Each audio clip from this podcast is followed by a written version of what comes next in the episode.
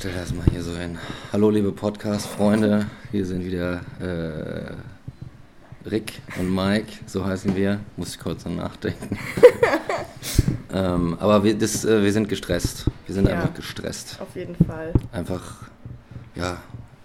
Ich bin auch gerade, ich bin, ich bin sauer gerade, einfach. Wie, wie Sau. Sauer wie Sau. Und wir mussten hier in so ein Café umziehen, weil, weil Rick einmal mal da die halbe Band, Wand weggebohrt wird. Ja, ich glaube auch, wenn wir zurückkommen, dann liegt Judgy Audience in Trümmern. Ey. Ja, definitiv. definitiv. Also mir wird gerade so hardcore in die Wand gebohrt. Und das Ding ist, ich liege halt mit dem Kopf zur Wand auf meiner Matratze und das heißt, jeden Morgen um 8 ist halt einfach so mein Wecker, ein ganz ähm, sanftes, 5000 Dezibel lautes Bohren direkt neben meinem Ohr, wo ich jedes Mal so denke, okay, morgen habe ich so schön Gehirnsalat irgendwie, weil mir da einer aus Versehen durch die Wand gebrochen ist. So. Das ist, als hättest du so eine kleine Hütte irgendwo auf dem Flugplatz gebaut und dann irgendwie nicht Ja. bedacht, dass ja morgens um sieben oder so die Flugzeuge anfangen zu Ja, starten oder was. Ja, auch so ohne Vorwarnung. Da kam kein Zettel in den Briefkasten. So. Es war einfach nur so, guten Morgen. Einfach Diese nur, Schweine, ey. Gott. Gottes Willen. um Gottes Willen, genau. Gottes Willen. Ja, Was, was hat Gott gegen mich, ja, weiß ich nicht. dass er das, dass er das macht? Das Ding ist, dass Gott ja auch quasi, äh, dass wir ja, dass wir diese Woche irgendwie das Thema Gott haben und dann ganz zufälligerweise nicht nur da in der Wand rumgebohrt wird, dass es einfach unmöglich ist, was aufzunehmen, sondern auch noch der Computer rumspinnt. Ja, ey. Ne? Als wäre es ein Zeichen gewesen. Das ist so, ein- so ein, ja, was soll denn da hier die Blasphemie hier unten? Das sehe ich aber ja nicht gern, sagt dann, sagt der liebe Gott. Und stört dann einfach mal so, weil er nämlich einfach ein, weiß ich nicht, ein, ein Brummbär ist. Ja, Krummelig. ja. Ja, ähm, wir sind hier, wo habe ich denn jetzt die Karte hingetan? Ist wieder weg? Also wir sind im Café auf der Suche nach dem verlorenen Glück Genau. in der Nazareth-Kirchstraße im Wedding. Ach, das weißt du sogar auswendig. Ich bin gerne hier und Verstehe. oft. Nur die Adresse, die genaue Hausnummer weiß ich nicht, aber das findet man auf jeden Fall. Hier kann man super frühstücken. Nähe und Leopoldplatz, Es gibt, ne? genau, es gibt richtig geilen Kuchen, auch vegan. Ja, oh, Und das, also es ist einfach mal eins dieser Cafés, wo das Personal noch richtig nett ist. Ja, egal, ob ne? es voll ist, egal, ob es leer ist, die sind einfach richtig cool drauf. Und deswegen dachte ich mir, kommen wir heute mal hierher. Und man bekommt, also Mike riecht gerade ganz Oh, ja. verfroren an einem Stück Brownie. Oh, man das bekommt nämlich zu jedem Kaffee so ein Stück Brownie Das dazu. werde ich mir jetzt in den Mund Das ist auf stecken. jeden Fall ein göttliches Oh Stück. Gott. Ja, da, Oh da. mein Gott. ja, Mann. Ah, das ist besser als jede Form der Sexualität. ähm, bevor wir hier rum ähm, blasphemieren, würde ich nochmal anmerken, mir ist aufgefallen in der letzten Zeit, lieber Rick, Ja. ähm, wir waren ja auch ein bisschen, bisschen unterwegs und Ja, so, und dann haben wir ein bisschen wie was getrunken hier und da, immer mal so, nur so ein Bierchen natürlich, ne? Genau. Und ähm, deine, deine Stimme wird irgendwie tiefer. Ja. Wie soll man es nennen? Tiefer, ein bisschen. Ja, also mir wurde oft attestiert, dass ich ähm, eine Erkältung hätte. Mhm.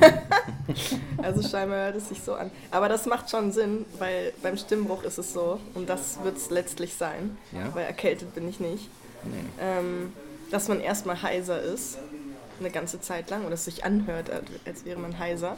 Ja. Und danach ist es sozusagen richtig zu Ende. Dann, also es kann jetzt auch eine Weile dauern, dass ich so. in diesem Zustand bin. Also es gibt so eine Vorphase quasi. Ja, genau. So, das kann sich halt ziehen. Also in der Pubertät ist es ja auch so, dass es sich ein bisschen zieht. Und ich habe tatsächlich auch dieses, dieses Hoch runter, dieses Ges Gespringe irgendwie. Ja. Aber vor allem, wenn ich singe. Also dann merke ich das, weil ich dann so versuche, die oberen Töne zu treffen, dann, dann krächzt es erstmal so Was? richtig übel. Ja. Aber genau, meine Stimme ist auf jeden Fall schon tiefer oder verändert und ähm, ja, das ist sehr abgefahren. Das ist echt abgefahren. Also du Weil ich merkst hab es gar selber, kein, ne? Natürlich, ich habe gar kein Gefühl dafür, ähm, wie, das, wie das vorher war, beziehungsweise schon. Also ich, ich kann halt auch höher reden, Ja. irgendwie, aber dann ist es anders als vorher. das ist ganz komisch. ja. Ja. Genau, das ist passiert. Ja, Ja. meine Stimme ist irgendwie gebrochen. Ja. Und was sonst so körperlich? Ähm, Also ich meine, wir sitzen ja in einem Café, deswegen werde ich mal ein bisschen näher Genau, ans kommen ein bisschen Mikrofon näher kommen. Mikro. Genau. Ja, also meine, meine Klitoris ist auch größer geworden. Ah, Mhm, Genau, das passiert dann nämlich auch. Also es wächst einem kein Penis. Ja. Das kann man vielleicht aus der Welt räumen, diese Vorstellung. Das denken ja manche. Ähm, nein, aber die ist ein bisschen größer geworden. Aber ändert sich dann eigentlich nichts groß. Also fühlt Ja. sich genauso an und ist halt einfach größer. Verstehe. Äh, jetzt frage ich mich. ähm, ich finde ja sowas immer interessant. Aber das war doch, es ist doch schon richtig, was ich denke. Der, ähm, so quasi das Grundmaterial, was so im, im Mutterleib zur Verfügung steht, ist dann halt, dann wird halt jeweils entschieden, okay, was wird jetzt draus geformt? Penis oder Vagina? Genau. Und genau, und dann gibt es halt irgendwie ein, Dings, ne? Und dann wird halt das eine oder das andere. Aber es ist ja quasi der gleiche Der gleiche Ursprung. Genau, es ist der gleiche Ja, Ursprung. Das ist die gleiche, gleiche- Voraussetzung. ist halt, als Deswegen kann man ja auch nicht steuern, ob das Kind einen weiblichen oder männlichen Chromosomensatz bekommt. Du kannst dir nicht beim Sex denken, oh, das wird ein Junge, das wird ein Junge, das wird ein Junge und dann bam, Orgasmus und dann kommt ein Junge raus. So, wenn das, ne, das wäre ja dann die Konsequenz, das wäre ja dann möglich irgendwie, wenn man das so steuern könnte. Aber nein, die Voraussetzungen sind die gleichen. Und Krass. ja, schon Faszinierend. abgefahren, ne? Ist abgefahren. Ja, ja. der menschliche Körper ist abgefahren. Ich weiß gar nicht, warum man da so wenig, den so wenig appreciated eigentlich. Ja. Ne? Wir sind irgendwie leben in so einer Welt, wo wir immer so einen Optimierungswahn haben. Oh, ich muss hübsch sein, ich muss gut sein, ich muss trainiert sein, ich muss gesund sein. Aber einfach mal so das Ding als Faszinationsobjekt so zu betrachten. So Ja. egal, also so, ich meine jetzt so komplett dieses Abstraktum des menschlichen Körpers, egal welchen Ja. biologischen Geschlechtes oder so. Was ist so, was da so, was da so ab, was er so macht, was da so abgeht und, und so weiter. Ich hab, ich finde es wahnsinnig interessant. Ich auch, ey. Kann man echt mal so appreciaten. Kann man mal appreciate. Daumen hoch für den Körper. Genau. Daumen hoch für den Körper. Wir sind pro, Pro pro Körper. Pro Wir sind Körperbewegung. für Körper. Das ist ja so der, der Anzug, des, äh, den man Anzug. so hat. Ja, Ich habe oft diese Metapher im Kopf, dass ja so, ah stimmt, ja, da habe ich noch was aufgeschrieben. Ja. Das ist wie so ein, so ein Anzug, den Genau, du hast. wenn das hat, so, ja, das hat meine Therapeutin auch gesagt. Echt? ja, genau, ich habe irgendwas erzählt und dann meinte sie so, ja, vielleicht ist das so ein Anzug, der ihnen noch zu groß ist. Da müssen sie noch reinwachsen. Als ich irgendwie wie eine Situation beschrieben habe, in der ich überfordert war. ja, ja, stimmt. Ja, die ist auch ziemlich cool drauf. Ja? Das ist cool. Ja. Coole, coole Therapeutinnen und Therapeutinnen sind einfach cool. Ja, Kann man einfach mal so sagen. ja. Genau. Und jetzt über Gott reden. Willst du über, schon über Gott reden? Na, warum nicht? Reicht doch schon, ne? Das kam mir so kurz vor gerade. Vielleicht, weil es interessant Wir war. können ja noch weiter reden. Ja, Also, wenn du Lust hast. wir können die ja- Sache ist, ich glaube, wenn, wenn, mir, wenn mir ein Gespräch kurz vorkommt, dann finde ich es interessant. Ah, kann dann aber- weißt du- natürlich, ja, na Ja, klar, ich kann das dann- kenne ich. Nicht so richtig abschätzen. Hm. Also man verliert, kennst du, kennst du doch auch, man verliert sich manchmal so sehr in einem Gespräch, dass du irgendwie nach zwei Stunden merkst, äh, fuck, Alter, wo Ja, ist Mann. die Zeit hin? Ja, total. Ja, weißt du noch, als wir das erste Mal irgendwie in der Bar waren und dann haben wir da so bis Ladenschluss gesessen. Ja, Wir haben gar genau. nicht gecheckt, ey, auf ein Bier. Komm, wir gehen auch mal auf ein Bier. Ja, genau. Und dann sitzt du da bis halb Ja. drei und der Kellner kommt so, ja, sorry Leute, aber irgendwie wollten wir jetzt gerne noch mal den Laden zumachen. Das ist Mhm. quasi schon Montagmorgen. ähm, und du sitzt da so, was? Nein, Quatsch. Ja. Das war auch so ein Gespräch, eins von diesen Gesprächen, die Ja. dann halt interessant waren. Ne? Ja, ja. Und die letztlich zu diesem göttlichen Podcast geführt haben. Auf jeden Fall. Das ist ja schon, das darf man ja schon gar nicht sagen. Ne? Wir müssen ja bescheiden sein in den Augen Gottes. Ah ja, stimmt. Man soll sich ja nicht. Ist das nicht irgendein Gebot? Ich kenne mich ja echt viel zu wenig aus mit den Geboten. Äh, ich auch. Aber du sollst nicht. Töten. Das kenne ich Das irgendwie kenn auch noch. Genau, du sollst nicht töten, du sollst nicht Gottes lästern, oder? Ja, Sowas. genau. Du soll, sollst keine anderen Götter neben mir haben. Ah ja, richtig. Du sollst nicht. Äh, Die Monogamie der Religion. oh ja. Ja, ja, genau. Es gibt ja, du sollst auch äh, nicht das Weib deines Nächsten begehren oder irgendwie sowas. Ne? Ja. Witzig, dass da auch nur Männer angesprochen werden. ja. So, ja, aber ist, ja, die Frauen, die können rumficken, wie sie wollen, aber die Männer, Egal. die dürfen das nicht. das wäre das ist eine gute Auslegung. Das finde ich auch so cool, so eigentlich. Ja. Also ich glaube, mein Problem mit, mit Religion sind eigentlich vor allem die Fanatiker. Ja. So, ich meine, ich bin selbst nicht religiös, aber ich kann so, mir ist es egal, ob du jetzt glaubst oder nicht, solange du halt das so in deinem Leben machst und mich nicht damit behelligst und irgendwie. Und dann kannst du halt die Bibel oder den Koran oder was auch immer auslegen, wie du möchtest. Und das ist ja alles Interpretationssache. Das ist ja im Grunde einfach nur ein Bestseller, ja. wo man so ein bisschen. Habe ich heute erst gehört im Radio, dass es ganz viele Fehlbeurteilungen gibt für die Bücher, die verschiedenen Heiligen. Zum Beispiel der Koran ist gar nicht das Äquivalent zur Bibel, sondern einfach nur eine Predigtsammlung. Es sind eigentlich nur, ist nur eine Sammlung an Predigten, 111 Predigten. Vom, äh, die halt in einem, ne, gesammelt ah, sind im Buch. Okay. Und es ist gar nicht so wie die Bibel, irgendwie so eine Erzählung oder so ein, ne, so ein ganzes, ja. so eine ganze Biografie irgendwie eines, eines Messias, sondern. Ja, stimmt. So ein Biopic irgendwie. Ja. Ne, ja, also ich meine deswegen, ich meine, da sind ganz viele Geschichten und es geht ja irgendwie um diese Geschichten und die haben immer irgendeine Lehre oder irgendeine Handlungsanweisung, die daraus gewonnen wird. Ja, irgendeinen Sinn im philosophischen ja. Verständnis des, des Wortes.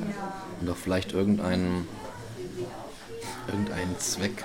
Ja. Ich denke, ich habe mir die Bibel immer als ähm, und auch nicht zuletzt die Theorie Gottes als etwas Gemeinschaftsbildendes. Mhm. Nicht, nicht mal Stiftendes, vielleicht auch Stiftendes, Gemeinschaftsstiftendes, aber was Gemeinschaftsbildendes ja. vorgestellt. Genauso wie unser Grundgesetz bestimmte Regeln des Miteinanders, in, diesmal in Form von Rechten festlegt. Ja.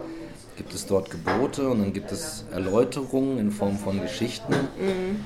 Und ich glaube, so als Kommunikationsmittel fürs in Anführungszeichen einfache Volk, das vielleicht auch früher gar nicht so viel lesen konnte und so. Ja, ne, ne das kommt ja hinzu. Bevor Luther ja. nicht da genau. am Start war, war da ja nicht viel mit selber genau. Bibel lesen. Und wie kriegst du diese Leute? Du ja. erzählst ihnen Geschichten und das ist ja. eine Form, ein Medium, das, äh, ne, das ihnen irgendwelche Inhalte vermittelt. Und ich denke mal, dass das halt eine der ältesten Formen von so einer Art äh, ja, Grundgesetz oder sowas ist. Mhm. Halt, ne? das, weil es ja immer heißt, so, wenn Menschen irgendwie miteinander leben, dann müssen sie irgendwie eine Form von gemeinsamen Nenner oder Regeln festlegen, ja. ne? damit, sie, damit es keine Anarchie oder kein Chaos gibt. Ja, ja aber also, hm? ich wollte, also das eine, was Gott angeht oder, oder generell Religion, äh, würde ich hatte ich immer gedacht, ich habe das irgendwann angefangen, ein, auf eine Stufe zu stellen mit irgendwelchen Weltbildern. Mhm. Zu sagen, es gibt zig Weltbilder, wissenschaftliche Weltbilder, im wissenschaftlichen Kontext mehrere sich unterscheidende Weltbilder. Dann gibt es so Kneipenweltbilder, Alltagsweltbilder und es gibt religiöse Weltbilder mhm. und es, ja, vielleicht, keine Ahnung, bestimmt gibt es noch mehr Weltbilder. Aber. Äh, okay, und sammeln. Genau. Wie, Welt, wie Karten. Ich würde halt nur sagen, das ist eines von vielen Weltbildern und ich finde, man kann das einfach auch mal analysieren auf seinen Sinn und sein Gehalt und, ja. und so weiter. Ne? Ja. Und ich bin halt zu dem Ergebnis gekommen, dass es nicht so sinnvoll ist. Also, so, dass es nicht so viel bringt. Zumindest mir mhm. nicht. Zumindest mir nicht. Ja. Also was ich mir dazu irgendwie vor kurzem angeguckt habe, ist halt so diese Vorstellung oder diese Sache, was vereint denn die meisten Religionen, die wir jetzt so kennen, vor allem die westlichen natürlich, aber auch weltweit sonst. Und das ist immer die Vorstellung eines Jenseits. Wie auch immer mhm. es aussieht, es ist immer die Vorstellung, da gibt es ein Jenseits und vielleicht sogar noch sowas wie, wie ein Himmel und Hölle aber in jedem Fall irgendeine Form von Jenseits oder von Reinkarnation, also Wiedergeburt. Und was ich interessant daran fand, ist die Feststellung, dass es ganz oft uns dann die Möglichkeit gibt, im Leben nicht selbstbewusst, also bewusst unserer selbst ja. zu handeln, weil es gibt ja das Jenseits. Und zum Beispiel bei der Hölle ist es dann so, ja, das ganze Böse spielt sich ja in der Hölle ab. Das heißt, ich kann alles, was ich mache, kann ich im Grunde auslagern, meine ganze mhm. Verantwortung, weil ich sage, das Böse ist ja in der Hölle, das Böse ist nicht in meinem Leben. Und ja. ich kann ja gar nicht böse sein, weil sonst wäre ich ja in der Hölle. Sozusagen. Aber du kommst ja dahin, wenn du, wenn du dich Ja, genau, und das soll ja irgendwie dann dazu anregen, das nicht zu tun. Aber grundsätzlich kannst du halt sagen, also auch die ganzen Träume ne, verlagere ich ja ins Jenseits und sage, ich möchte in, Himmel, in den Himmel kommen. Ich lebe ein, ein ja. Leben nach, nach, dem, nach den Gesetzen der Religion, damit ich in den Himmel komme ja. oder ins Jenseits, was auch immer es ist. Und, aber ich versuche nicht, mir den Himmel in meinem jetzigen Leben zu schaffen, genau. sondern ich arbeite darauf hin, dass es nach dem Tod geil wird. Genau, und das, das ist eigentlich total traurig, das ist weil traurig, du ne? eigentlich Exakt. deine gesamte Hoffnung, das ist so wie Leute, die ihr Leben lang in einem verhassten 40-Stunden-Job arbeiten, mit der Aussicht darauf, in der Rente geht es mir gut. Ja. So mit 65 oder mit 70 lebe ich endlich mein Leben. Ja. Also wie traurig ist das? Und, so und dann drei Tage vor der Rente fällst genau, du einfach vom Bürostuhl. So. Genau. So. Und es gibt ja nicht mal die Gewissheit, dass es dieses Jenseits gibt. So. Ja. Das, und das ist ja.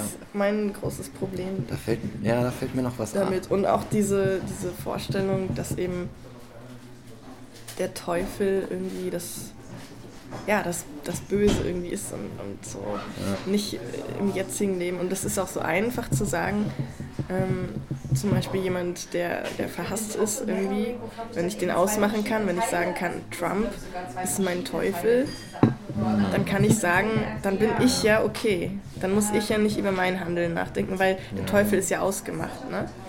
Und das ja. ist so mein Problem irgendwie. Ja, ich glaube, ich verstehe das absolut. Mir ist noch gerade noch was äh, aufgefallen, mhm. als du das sagst. Und zwar, es ist interessant, diese Aufteilung diese dualistische oder duale Aufteilung in Diesseits und Jenseits genau. erinnert mich auch stark an das, äh, das Vorher und das Nachher aus ja, Folge genau, 1. Also das ist halt so, da hat wieder, da ist eine Theorie vom mhm. Tod, also vom Afterlife oder Nachleben und die hat Einfluss auf das Leben, auf das Leben ja. und wie es, wie es vonstatten geht. Ja. Und was du sagst, finde ich, ist auch interessant. Ähm, dass du da, du hast dieses Prinzip eines, weiß ich nicht, entweder zornigen oder gütigen Gottes, mhm. der ist das Gute, in Anführungszeichen, und dann, in, also in so einer, in einer christlichen Religion jetzt mal, ne? und dann hast du den Teufel. Und es ist wie, das zu lernen, vielleicht ist gar nicht mal so entscheidend diese Theorie, dass da, äh, dass da im Jenseits oder über der Welt, im Übernatürlichen so ein Gott und so ein Teufel sind, mhm. sondern diese, dass da mit so einer Schablone geschaffen wird, die auf das Leben gelegt ja. wird. Halt wieder so, so, naja, wie so Geschichten, äh, äh, in denen man, nee, andersrum, das Leben, in dem man dann diese Geschichten wiederfindet, ja, die erzählt genau. wurden. Und die haben wiederum Einfluss auf dein Handeln, auf dein Denken, auf dein ne, deine Sozialität und so weiter. Mhm. Und deswegen kann man, Religi darf man eigentlich gar nicht sagen, Religion ist etwas, was man nicht ernst nehmen muss. Nee, das ne? sage ich auch gar äh, Nee, ich meine, ich meine, das meine ich nicht. Ich meine so, ja. weil, weil über, was viele sagen, ach ja, das ist Quatsch, Religion. Ja, okay. Aber es hat über Jahrtausende einfach dazu geführt, dass Menschen so und so handeln. Ja, na klar. Das, da ist garantiert noch, auch im äh, heutzutage ist garantiert noch eine Menge übrig, Na klar. was wir in unserem Alltag täglich praktizieren, aber gar mhm. nicht bemerken, weil es einfach ja, so ja. eine Unterbewusstseinsnummer ist. Ja, genau. Ich finde auch, Religion hat auch so viel beigetragen zu dem, was wir heute Kultur nennen.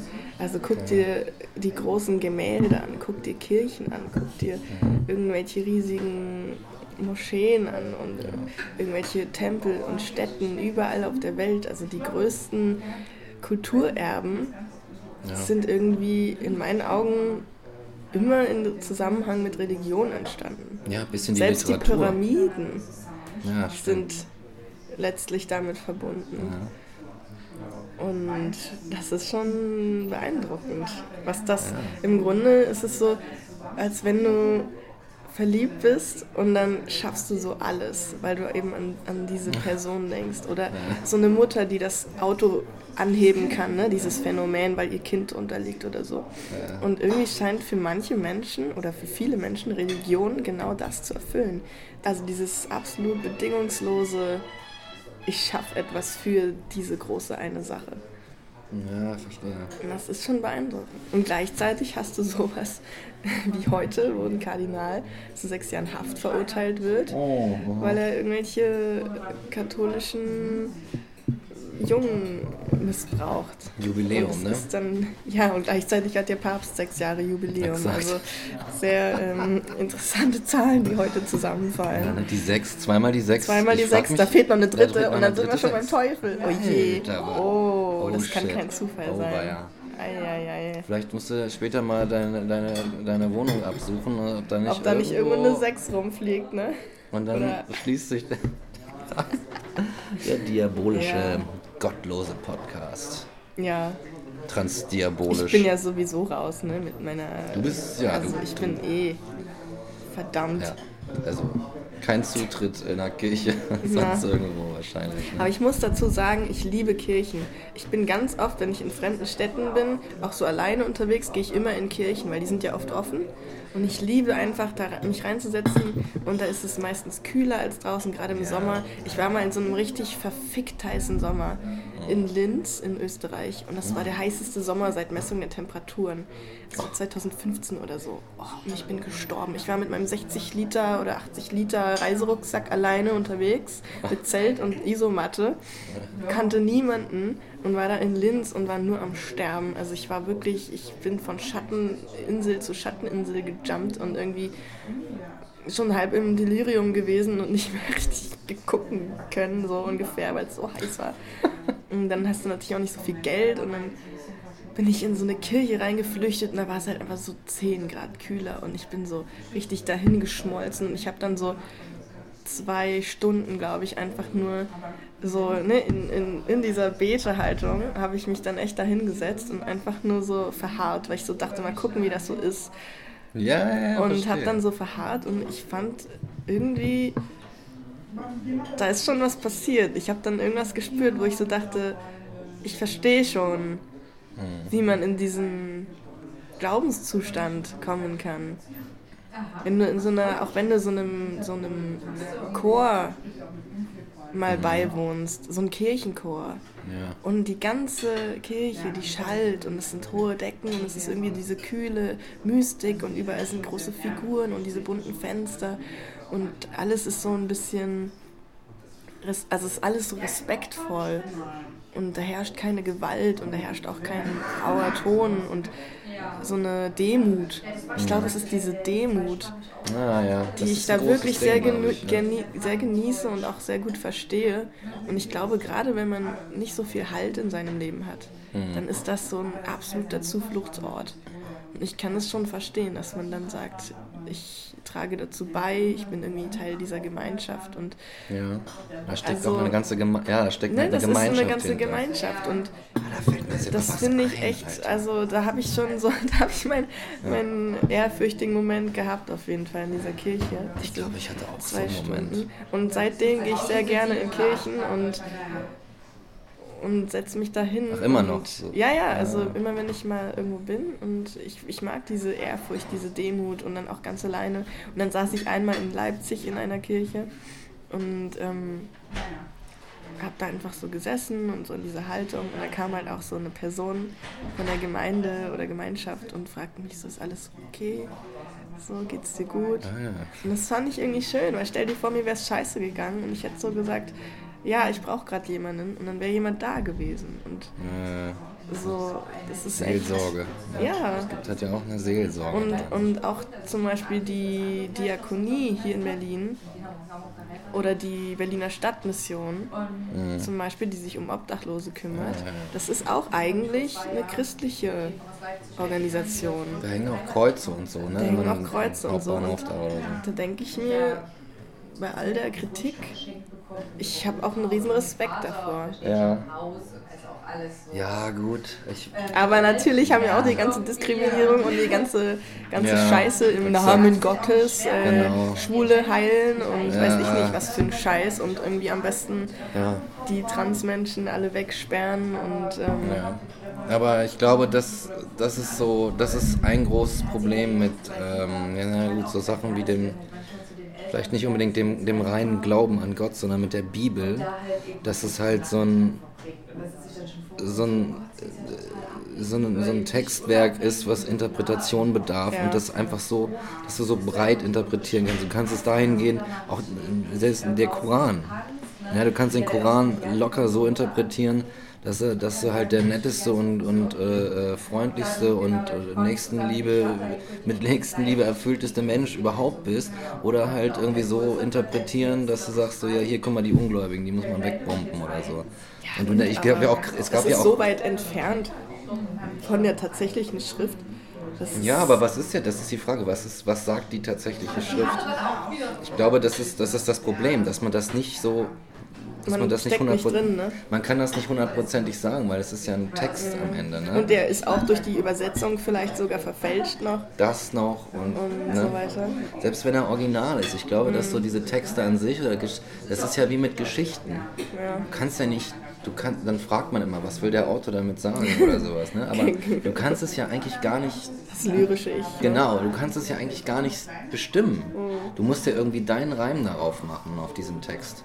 So und dann sagen, ja, das ist jetzt alles, ne, ich kann nicht so die objektive Wahrheit dahinter finden und erkennen, sondern ich kann das lesen und ich kann gucken, ob ich was damit machen kann. Und wenn nicht, dann nicht. Und wenn ja, dann ja.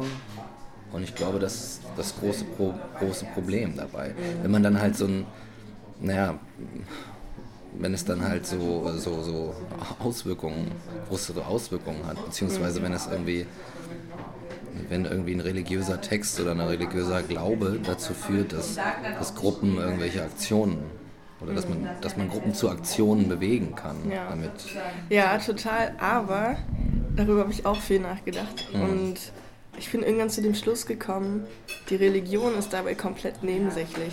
Es gibt genauso rechte und linke und politisch motivierte Menschen, die überhaupt nichts mit Religion am Hut haben, Ja, die das genau in so einer Denke politisch motiviert, politisch begründet. Quasi, da ist dann das Parteibuch irgendwie die Bibel Ja. ihre Ziele so radikal durchsetzen. Und da hat es überhaupt keinen Einfluss, ob es jetzt eine Geschichte ist über Jesus oder irgendeine politische Agenda.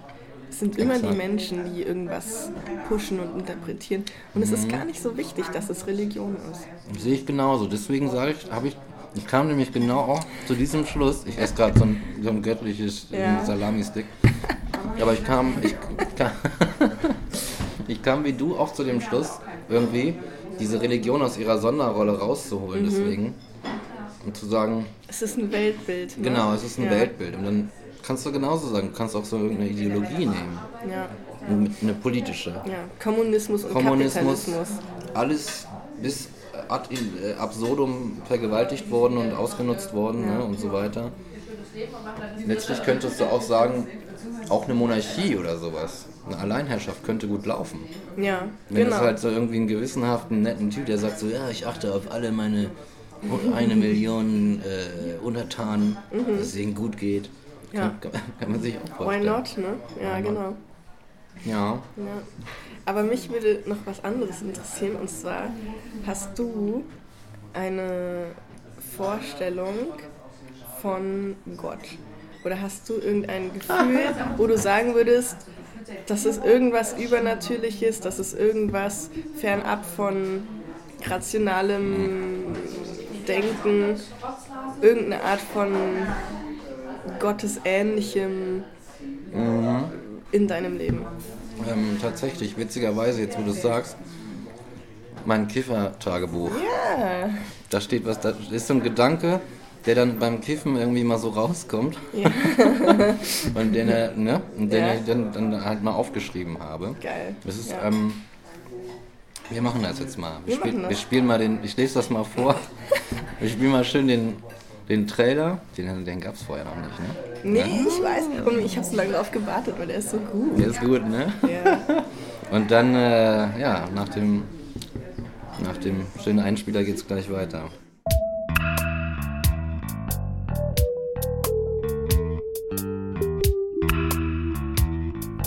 Liebes Kiffertagebuch. Liebes Kiffertagebuch.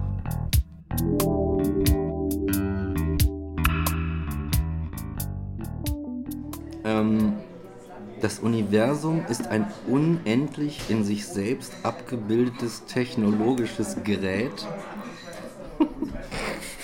was auch, das unser Intellekte, intellektuelles Fassungsvermögen zu 1000 Prozent übersteigt und weder Anfang noch Ende hat.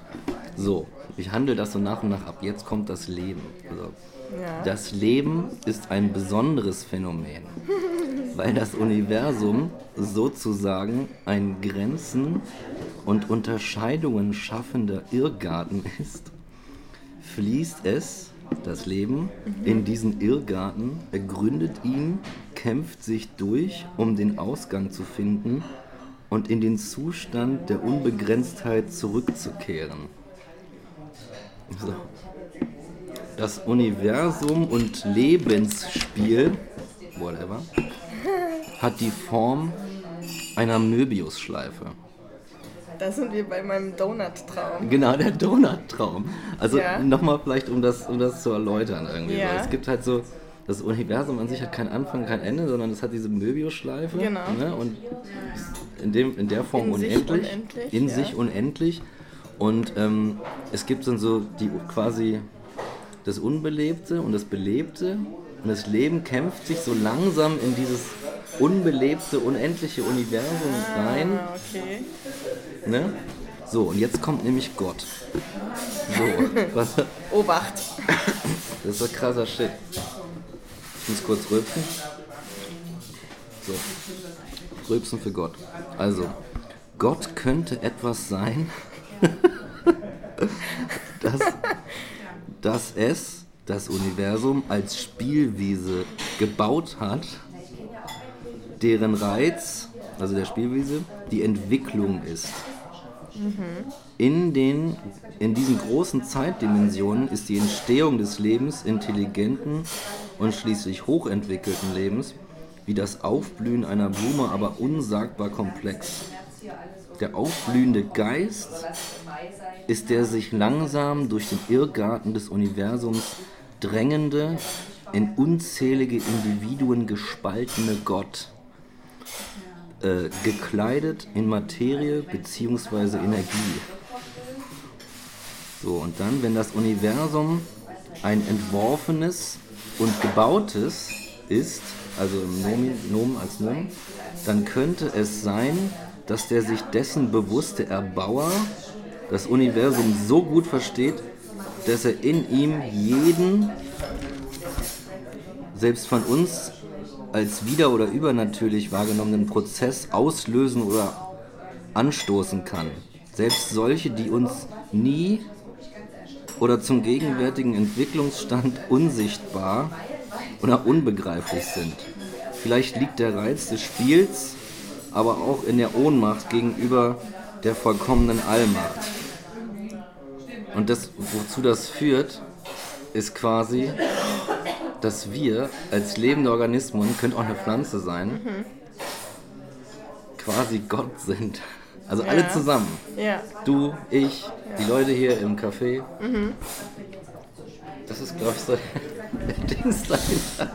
Uiuiui. Crazy, crazy shit wieder, ne? Da muss man eigentlich bekifft sein, um das zu verstehen. Ich glaube nämlich auch. Ich glaube, man muss bekifft sein, um das zu verstehen. Das ist immer das, die Krux an Kiffe-Gedanken. Ja, dass man immer die nur versteht, wenn man bekifft ist. Also Leute, steckt euch eine fette Lunte an und Spult hört diesen Teil, Teil nochmal. und dann versteht ihr es. So ist es. Ja, aber also zwei Sachen. Einmal finde ich interessant eine Parallele zu dem Hinduismus, mhm. in dem es so ist, dass du, wenn du ein gutes Leben gelebt hast, eine Re Reinkarnation durchlebst, also wiedergeboren wirst, mhm.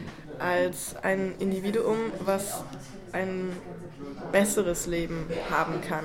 Also zum Beispiel klassisch wäre, du bist erst ein Hund und dann bist du, wenn du ein guter Hund warst, als Mensch wiedergeboren und wenn du ein guter Mensch warst, als besser betuchter Mensch oder reicherer oder glücklicherer, was auch immer. Wenn du aber ein Scheißleben lebst und irgendwie blöd bist, ein doofer Typ bist, dann wirst du quasi wieder runtergestuft. Und die Endstation dessen ist das K. Und K ist Gott. Und das heißt, Gott ist die Stufe, wo du nicht mehr wiedergeboren wirst. Das heißt, Ach, es so. gibt ein Ende für diese Reinkarnationsschleife. Und K ist aber auch in jedem Menschen und in jedem Lebewesen, was wiedergeboren wird. Also das K durchlebt quasi durch alle Individuen hindurch und erst am Ende dieser Reinkarnation bist du sozusagen endlos K. Verstehe. Yeah. Und das fand ich irgendwie interessant, weil das so ein bisschen in diese Richtung ging, diese Vorstellung. Ja, ich glaube mit einem feinen Unterschied, und zwar in diesem Bild, äh, das muss auch schon im Jenseitigen von sowas wie Individualpsychen oder Seelen ausgehen. Weißt du? Also es gibt so mehrere Psychen und die durchlaufen so dann so einen Prozess. Es geht Ja. rein ins Leben als Hund, geht wieder raus, geht wieder rein, als Mensch, geht wieder raus Ja. und so weiter und so fort. Genau, und das ist aber immer dasselbe K. Also quasi deine Seele wäre immer die gleiche, die weiter wiedergeboren wird. Genau. Und am Ende eben Ja. ganz oben ist. Ich glaube, ich habe eine gute Analogie, um den Gegensatz klar zu machen, für Kiffer Mikes Bild. Kiffer Mike stellt sich das so vor, als würdest du diese Tasse nehmen. Also die, pass auf, die Seele ist diese Tasse und das Wasser, nee, nicht die Tasse, sondern das Wasser, was da drin ist. Ja, Und das wird durch ein Sieb gekippt und das Ja. Sieb ist das Universum. ja, Und da in einem Sieb wird es voneinander abgespalten ja, und unten läuft es dann wieder zusammen in einer anderen Tasse oder was weiß ich. ja, So, es ist immer, aber es ist halt ein ja, Körper. genau. Ne? Jetzt kann man wieder sagen, ah ja, sie besteht aber aus Atomen oder so. Aber jetzt nur mal so fürs Bild. Ja, ja, genau. Ne? Eine, ein Dings. Ja, hab ich immer so ausgedacht. Ja, genau. Aber ich, Nicht ja, schlecht. Ja, aber was ich interessant fand, ist diese Vorstellung, wir sind Gott, weil es gibt auch viele Menschen, die an die, ich sag mal, klassischen Religionen glauben und auch so eine Vorstellung haben. Die also nicht sagen, Gott ist ein weißer Typ mit Rauschebart, der auf den Wolken sitzt, sondern Gott ist in jedem von uns und in jedem Lebewesen, jedem Teil dieser Erde. Gott ist alles und überall. Und so eine eher abstrakte Vorstellung. Man soll sich ja Gott auch nicht vorstellen eigentlich. Ne? Und so weit ist es davon gar nicht entfernt. Und Ja, ich ja, glaube, stimmt, es ja. gibt einfach viele Menschen, die sich das sehr unterschiedlich erklären oder vorstellen. ich habe dazu Und- mit Literatur mitgebracht. Ach ja, schön. Ja. Und für mich ist es auch so ähnlich. Also ich habe dich deswegen gefragt, weil ich mir diese Frage auch immer gestellt habe. Gibt es für mich sowas wie Gott? Also ich bin ohne Religion aufgewachsen, meine Eltern sind beide nicht religiös. Und für mich war es aber immer irgendwie so, als wenn da irgendeine Art von, naja, wie soll man sagen, so eine Art Magie oder Mystik im Leben ist, die ich spüre und wo ich mir denke, auch wenn es das nicht ist, auch wenn das Quatsch wäre, so, dass wir uns mit unserer begrenzten menschlichen Fähigkeit zu denken, die ja wirklich nur winzig ist eigentlich, dass wir uns auf einmal so den Ursprung des Seins ausdenken können oder irgendwie wahrnehmen können, das finde ich total beknackt. Also ich glaube nicht, dass wir dafür die Kapazität haben einfach. Trotz all dem gibt es so ein Gefühl, wo ich mir denke, ja, also Musikantenknochen. Musikantenknochen, ey, der ist so mies. Trotzdem gibt es eben etwas, wo ich sage, da, da, da ist irgendwas, wo ich, wo ich eigentlich ganz gerne denken würde, das ist irgendeine Art von, von Spiritualität oder Verbundenheit oder selbst, also die Frage ist ja auch des Sinns, ne? Warum sollte ich daran glauben oder das denken? Und für mich ist es eben ein viel schönerer Gedanke, mir vorzustellen, dass wir auf irgendeine Art verbunden sind mhm. und wir deshalb auch ein gemeinsames Ziel verfolgen irgendwie mhm. als Lebewesen und als Teil dieser Erde und als Teil des Universums, als wenn wir nur abgesonderte einzelne Zellhaufen sind, die einfach nur irgendwie Zellgut weitertragen. Also das hat für mich keinen Reiz. Und dann gebe ich mich lieber der Illusion hin, dass da irgendwas wäre, was uns verbindet, auch wenn ich vielleicht manchmal denke, das ist auch Quatsch, mhm. als dass ich sage, nee, ich lehne das komplett ab und ähm, mhm. gehe da ganz nüchtern ran, weil irgendwie geht es ja darum, auch Spaß zu haben und irgendwie eine schöne Zeit und da finde ich den Gedanken viel schöner. Ja, so zu denken. Ich glaube, da sagst du was. Die Sache ist, ich muss tatsächlich sagen, also ich bin, ich halte die, ich halte, weiß ich nicht, was Religion so macht und Gottesglaube, Theismus, Polytheismus, wie du es nennen willst, für nichts wirklich, für mich, für mich Wertvolles. Da kommt hier gerade die Salami wieder hoch. Da kommt mir direkt die Salami wieder hoch. Darüber rede. Ähm, für nichts Wertvolles. Aber ich glaube, dass wir das auch zum Beispiel die Wissenschaft, man muss ja mal bedenken, der ja irgendwie so ein. Ich finde die Wissenschaft erstmal und die Methode, an die Welt heranzugehen, die wissenschaftliche Methode ist auf jeden Fall besser als die religiöse, meiner mhm. Meinung nach. Ja. Aber äh, wir müssen auch irgendwie das walten lassen, was Bertrand Russell intellektuelle Bescheidenheit genannt mhm. hat. So ein sokratisches, naja, ich weiß, dass ich nichts weiß. So ein bisschen, ne, na gut, bei Russell ist es so, ja, ich weiß vielleicht das und das, da bin ich mir recht sicher, aber so hundertprozentig kann ich es nicht sagen. Ja. Und ich glaube, dass es wesentlich besser ist zu sagen, wir nehmen uns jetzt mal so eine Theorie, zum Beispiel so eine theistische, monotheistische Theorie und sagen, ja, da ist so ein Gott und zacken und übernatürlich und so und fertig aus, mehr musst du nicht wissen. Ja. Sondern dass wir sagen, äh, da sind wir wieder beim Universum, dass wir sagen, so guck mal, wir haben hier dieses Leben wir sind hier auf so einem komischen Ball und wir haben so Körper mit Materie, ne, so und so das. Und da gibt es halt so eine riesengroße Welt, die es zu erfahren gibt. Wir haben noch nicht mal an, an, eigentlich annähernd eine Ahnung, was dieses Universum überhaupt ist, worin ja. wir leben. Da gibt es Theorien über ein Multiversum, mhm. ja, aber das kannst du ja ad infinitum weiterspinnen. Aber ich würde dann tatsächlich sagen, statt zu sagen, ja, wir wissen schon alles, da gibt es einen Gott und der so weiter, sagen wir, okay, ich weiß, dass ich nichts weiß, aber ich begebe mich auf diese Reise durchs Leben, mhm.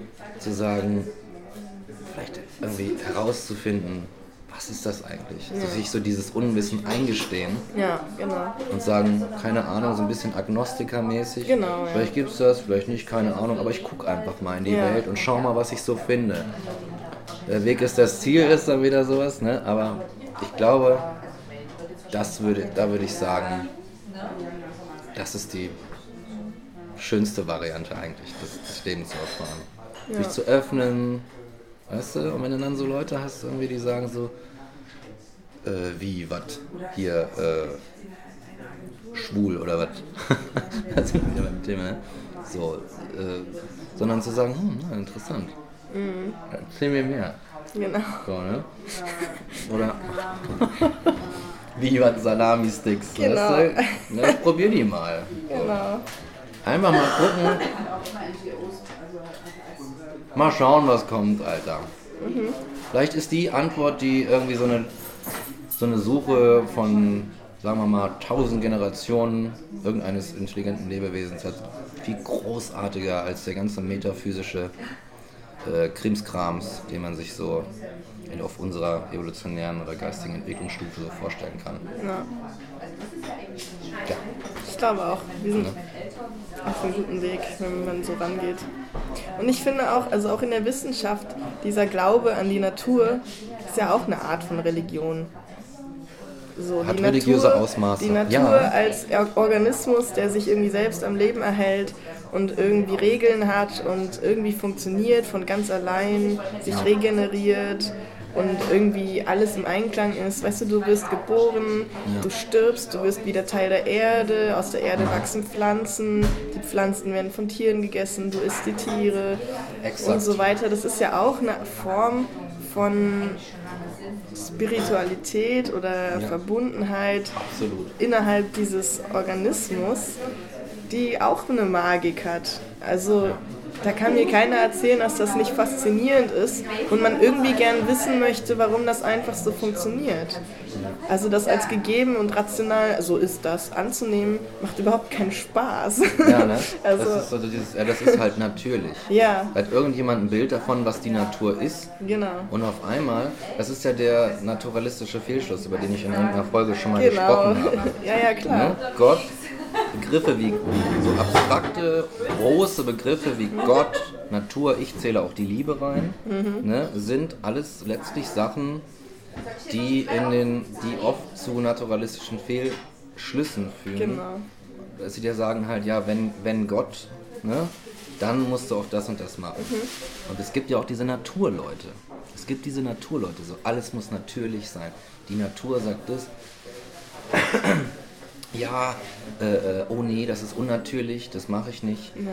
Die Nazis waren auch so drauf, jetzt mal ganz nebenbei. Ja, ne? Die Nazis waren sehr naturverbunden. Ja. Das ist quasi auch deren, deren Religion gewesen, der Sozialdarwinismus. Ja. Und dann gab es halt so Leute so, die sagen, ja, natürlich ist nur, was hetero ist und äh, ja, eigentlich nur das. Ne? Ja. so und dann hat man da halt auch den Begriff der Natur missbraucht, denn da ist auch ein Gott dann in dem Fall. Ja. Das ist ziemlich, ziemlich das Gleiche. Mhm. Oder sehr, sehr ähnlich ist zumindest. Ja. Dann noch lieber wie in Australien ans Spaghetti-Monster denken. Exakt. Und daran glauben. Exakt. Das äh, finde ich verträglich. Exakt. Lasst uns doch so ein Spaghetti-Monster anbeten. Ja. Jeden Mittwoch ist irgendwie Bolognese-Tag. Bolognese und dann widmen wir uns und beten zum Spaghetti-Monster, zum Heiligen. Alle mit so einer Nudel im Mund. Und statt Oblaten gibt es dann halt so ein, dieses Spaghetti einziehen und sich küssen am Ende. Genau. oh ja. Nein, Alter. Genau. Ja, auch krass, ne, dass man bei den, bei den Christen einfach den Leib seines Messias symbolisch mm. isst. Kannibalismus. Ja, ne? Ich, Ja, ey, komm, aber Jesus war schon ein cooler Typ. Also ich meine, jemand, ja, der Wein aus Wasser macht. Ausessen. Das ist ein cooler Typ auf jeden also, Fall. Und so ein bisschen Fische regeln lassen. Ist schon nicht hat er das auch gemacht? Naja, so, so, Fisch und Brot hat er doch irgendwie mitgebracht, oder? Ach so. Hat er das nicht irgendwie so und dann was da? Ja, war schon keine Ahnung. Ich, hab, ich muss mich schon outen als jemand, der keine Ahnung hat so richtig von den Bibeltexten. Also, ja, ich auch nicht. Es wäre auch überheblich oder überzogen zu sagen, das wüsste ich. Aber ja. ähm, ja. Ich glaube trotzdem, Jesus war schon, war schon ein korrekter Typ. Ich glaube, der war ganz nett. Ja. ja. So ein, irgendwie so ein lieber, der so, Dude, mit dem man eigentlich gerne rumhängt. Ja, ne? Ich glaube auch so. Irgendwie so, ja, wieder viel das mein, mein verhasstes Liebewort irgendwie gebraucht, ne? aber äh, es ist ja, wie gesagt, er er hat es, glaube ich, auf eine ganz nette Art und Weise verwendet. Es kommt ja darauf an, wie man Wörter auch verwendet. Ne? Du kannst auch Gott auf eine gute Weise ja. verwenden. Oder Natur. Ja. Weißt du? Kann man alles.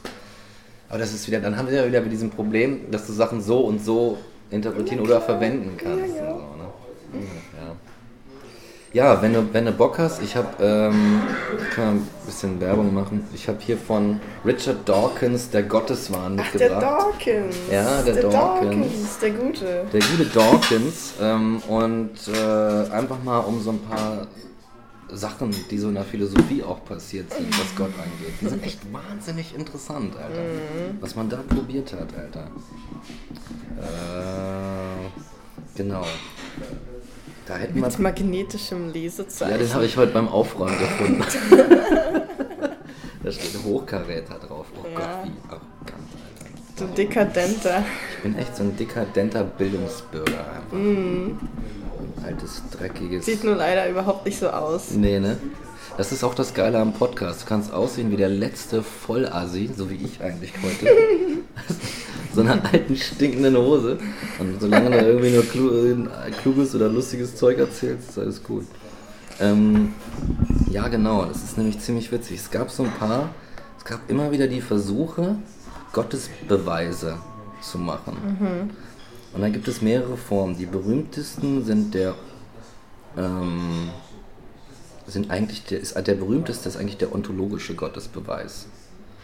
Und dann gibt es noch den kosmologischen, und so weiter und so fort. Und der, da hat man halt so Sachen versucht. Der ontologische Gottesbeweis Warte mal, ich glaube, das war hier irgendwo ganz schön. Äh ich glaube, in der Sekunde müssen wir die Jeopardy-Musik einfach konstant spielen, während du einfach suchst. Ja, schon. Dun, dun, dun, Mike sucht gerade eine Textstelle. Ich komme gar nicht so hoch. naja, jedenfalls äh, äh, ähm, war das mit dem Gottesbeweis so, dass ähm, der ontologische Gottesbeweis, dass man sagte, naja, wir können uns im Denken einen Begriff von Gott vorstellen und dieser Begriff, der ist äh, so vollkommen, dass er alles mit einschließt. Mhm. So, und wenn er alles mit einschließt, alles Seiende, dann notwendigerweise auch Existenz. Mhm. Das heißt, es muss, dann, dann der Schluss daraus, dann muss Gott also existieren. Das ist der Beweis. Das ist ja, das ist ja so ein Zirkelschluss, da ja, wird ja, ja direkt mal skeptisch um die Ecke ja, gucken. Ja, ja, genau. Da merkt man schon, da, ne? da riechst du schon den Dings, Alter. Da habe ich auch gedacht, so, ach, come on, Alter. Ja, also komm, also sich selbst, in ja. sich selbst bestätigen. Ja. Dann gibt es noch einen, der mich an, ich, der erinnert mich, vorhin hast du irgendwas gesagt, was mich daran erinnert hat. Ich habe aber vergessen jetzt, was es war. So das, hörst du mir zu. Äh, so höre ich dir zu, also ey. Und dann gibt es noch, dann gibt es dies, so auf Aristoteles zurückgehend, den ersten unbewegten Beweger. Es muss eine. Beweger. Weil, weil man sich das, ähm, äh, das Universum oder die Welt als etwas vorgestellt hat, was sich halt so kausal, in Kausalverhältnissen bewegt, ja. angestoßen wird müssen sagen so, ja, das kann ja nicht aus dem Nichts sein. Es muss eine erste unbewegte Bewegung geben, die den Entwicklungsprozess der Welt quasi so anstößt. Ja, ne? Ja, das ist so generell dumm. so diese blöde, blöde Sache mit dem Urknall. Ja, ne? Dass das man nicht weiß, warum denn dann, äh, wenn da vorher nichts war. Warum denn dann auf einmal? Warum denn dann auf einmal? Genau. So, hätte ja einfach weiterhin nichts sein können. Ja, Hätte niemanden gestört. Hätte niemanden, ja genau. Wäre ja keiner da gewesen, den das gestört hätte. Ja. Das ist so ein ganz altes, ist ja wirklich, das ist so alt eigentlich, diese Vorstellung. Und manchmal trifft man die immer noch, ne? Mhm. Nach 2000 Jahren ungefähr. Naja, und jetzt hier mal die populärsten. Zu guter Letzt gibt es noch den kosmologischen äh, Beweis. Und ich lese da kurz, kurz hier mal so eine von dem Dawkins so eine Passage vor, das, das kosmologische Argument. Es muss eine Zeit gegeben haben, in der keine physikalischen Objekte existierten. Da heute aber physikalische Gegenstände vorhanden sind, muss irgendwas nicht physikalisch sie ins Dasein gebracht haben. Dieses etwas nennen wir Gott. Mhm. Auch so ein Argument. Ach, das soll jetzt ein Argument sein. Das soll ein Argument sein. Das, das finde ich überhaupt nicht nachvollziehbar. Nee, es ist, es, aber es ist ein Argument, was man, was man, so gebracht hat. Und naja, ich kann, ich kann äh, liebe Podcast-Freunde, kann euch beruhigen, der gute Immanuel Kant hat irgendwie so unter Zuhilfenahme von Hume quasi ähm, hat quasi gezeigt, dass ähm, Beweise von Gott allgemein und da, zählt der kosmologische und der ontologische mit rein allgemein unmöglich sind. Ja. So. Und ähm, was aber Gott gemacht hat, und das, das erinnert mich an etwas, was du vorhin gesagt hast. Er hat, äh, was Kant gemacht, habe ich Gott gesagt? Ja. Naja, was Kant gemacht hat, ist äh, zu sagen, naja, aber ich werde ja auch hier vom, vom Kaiser oder was auch immer bezahlt und die wollen halt schon so ein bisschen, ne, dass ich irgendwie so Gott cool finde. Weiß man nicht, ob es daran liegt, aber er war auch sehr gläubig am Ende. Äh, zu sagen, naja, ich habe jetzt gezeigt, dass man Gott nicht beweisen kann, aber um eine stabile Moral in der Gesellschaft zu haben, gibt es so ein, tun wir einfach so, wir nehmen an, dass es Gott gibt. So, ja. wir, wir, handeln moralisch, als gäbe es einen Gott. Genau. Als ob. Wir ja. wissen nicht, ob es ihn wirklich gibt, aber wir tun so, genau. als gäbe es ihn. Und das ja? ist eben diese Magie, die ich meinte. Genau. So, ich, ich glaube lieber daran und gebe mich lieber dem Gedanken hin, dass da so etwas wäre, irgendeine Form von Verbundenheit und habe dadurch irgendwie ein schöneres Leben, als einfach zu sagen, es ist eh egal. Genau und so einfach ein gottloses, trostloses ja. Leben zu leben. Und eigentlich tun wir das ständig. Wir, wir glauben ja auch, also ja, ich meine, allein schon die Moral Allein Ja. die Ethik ist ja ein Konstrukt, was irgendwie eine Form von, von Glauben beinhaltet. Wenn ich nicht daran glauben würde, dass es gut ist, niemanden zu töten oder dass es verwerflich wäre, es zu tun, dann. Könnte ich ja das alles tun, ohne dass ich jemals mich schlecht fühlen würde, ohne dass ich jemals mich hinterfragen müsste. ja, du hast keinen Beweis dafür, dass es, Ja, ob, ob das gut ist oder schlecht. Niemand Ja. kann mir sagen, dass es eigentlich was Schlechtes ist. Genau. Tiere töten sich jeden Tag Dann essen sie sich auf. und dann Alter. essen sie sich auf. Wie, wie wir den Leib Christi in der Kirche. Genau. Ja, Also warum Ja. kann ich nicht einfach dich jetzt hier umbringen und snacken? Ja die Also Pistazien alleine aufessen. Ja. theoretisch kann ich das tun und dann sagen, ja, also in meinem Glaubenssatz ist das vollkommen okay. Und dann kommt ein Rechtssystem, das dir das verbietet, dich einsperrt, wenn du es tust, das aber auch annehmen muss. Ja. Ne? Das ist da so, ja, haben wir beschlossen, dass das, Das halt habe ich geht. schon so oft gedacht, das ist jetzt schon wieder ein bisschen weiter weg von Mhm. dem Gottesthema, aber wir haben uns so sehr daran gewöhnt, dass unser Rechtssystem eine Instanz ist, die nicht zu hinterfragen gilt. Ja, also stimmt, wir ja. tun etwas nicht, wir brechen nicht irgendwo ein, weil wir denken, ja, dann werden wir bestraft durch das Rechtssystem. Aber Mhm. wer sagt denn eigentlich, dass ich mich als Mensch, als Lebewesen dieser Welt daran halten muss? Also Ja. theoretisch kann ich, natürlich ist die Gesellschaft so aufgebaut, dass ich dem nicht entfliehen kann. Aber rein theoretisch könnte ich sagen, nein, ich werfe mich dem nicht unter, denn für mich gilt es nicht. Hm. Ich habe dieses Rechtssystem nicht erschaffen, ich ordne mich dem nicht unter, ich lebe mein Leben so, wie ich denke und wie mein Glauben ist. Hm. Und da spielt dieses Rechtssystem keine Rolle. Ja. Und nur die Gesellschaft, die die Macht über mich hat in ihrer Mehrheit, ist in der Lage, mich da reinzuzwängen. Aber eigentlich kann ich auch sagen, nee, für mich gilt dieses Gesetz gar nicht. Im Grunde ist es Gruppenzwang. Im Ne? Grunde ist es Gruppenzwang. Nation, Nationalität ist Gruppenzwang. Witzig. Ja. Es ist ja genauso wie mit, stell dir mal es gibt ja auch, das, Gesetz- das Recht verändert sich ja auch. Ja, es entwickelt genau. sich. Und jetzt denke ich gerade ans äh, Kiffen zum Beispiel. Es muss ja eigentlich, in, den, in den letzten Jahren sind, ist das, äh, der private Gebrauch in vielen Ländern irgendwie so legalisiert worden. Genau. Kanada, Luxemburg und Ja. so. Und eigentlich, um das, wenn man das in so einem Aktionismus macht, um das voranzutreiben, zu sagen, Ja. gebt das Hand frei, muss es ja eigentlich Leute wie uns gegeben haben, die das vorher einfach illegal gemacht haben. Na klar, ja. Und dann in die Legalität getrieben haben. Aber es muss erstmal die Verbrecher geben, Mhm. um, bevor es diese so eine Änderung, also in diesem Kontext gibt. ja, Ne? na klar. Ja, Verbrecher, ne? Selber. Wie die Verbrecher, ey. Tja. Es gibt noch eine Sache, ey. Dann bin ich, dann habe ich meine, meine Notizen heute abgearbeitet. Aber da würde ich gerne mal wissen, was du dazu denkst. Und zum Beispiel, Gott ist ja eigentlich Metaphysik, was man Metaphysik macht. Ne? Also eigentlich das, was nach, der, nach dem physisch, physikalischen Teil der Welt kommt und so weiter. Ähm, und da gibt es bei Schopenhauer, und der sich, der offen zu seinem Atheismus gestanden hat. Ja. Der konnte sich das nämlich leisten. Ja. Ne? Da hatten wir das Thema. Sich eine Meinung, eine Ideologie leisten Genau, der können. konnte sich das leisten, weil Ja. er ein bisschen Kohle geerbt hat. Ähm, und der hat äh, es nicht so gemacht wie, wie, wie, wie äh, Hegel, glaube ich, auch, Kant und Leibniz und Descartes und so weiter. Und der hat, hat die Welt einfach in zwei Dinge geteilt. Und das ist einmal Vorstellung und einmal Wille.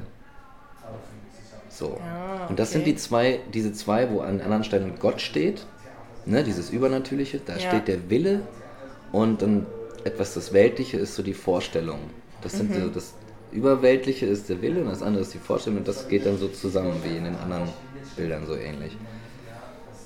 Und ich glaube, ich habe mein Kiffer-Tagebuch-Eintrag so, ist ein bisschen von Schopenhauer inspiriert damals gewesen. Ja.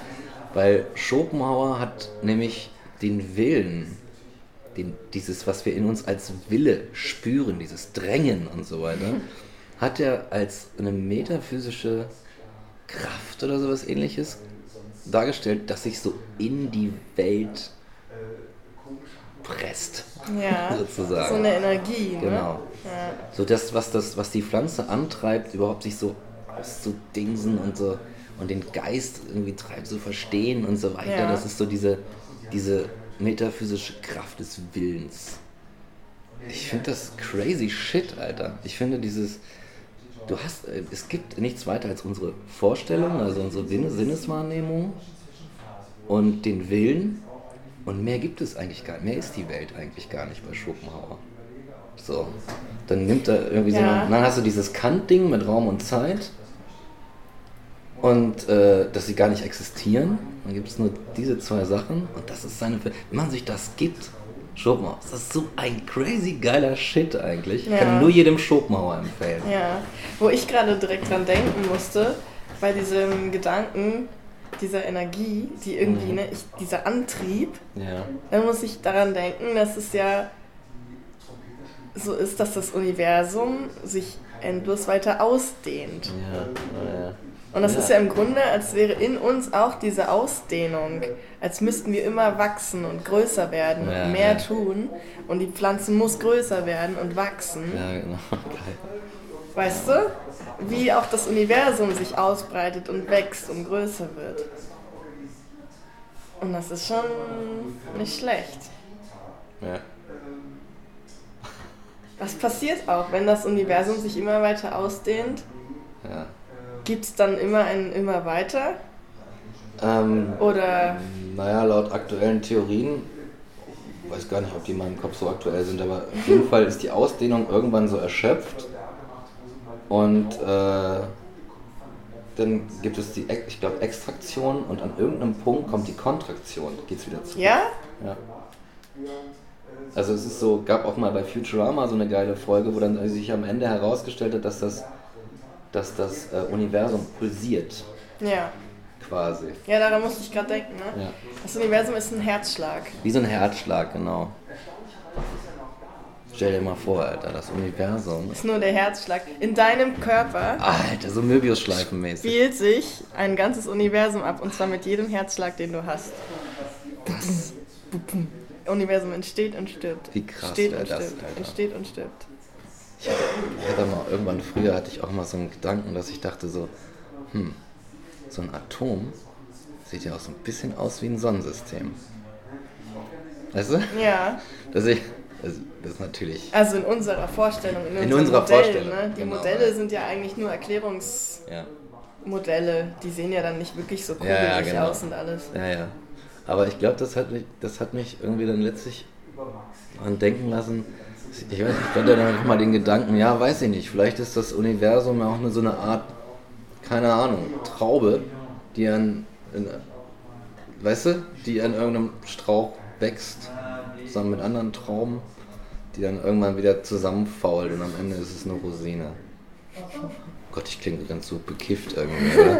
Was ist, weil ich so viel Kaffee getrunken habe? Das ist sein Dauerzustand. Ja, das hat sich schon irgendwie in meine, in meine Zell-DNA eingeschrieben.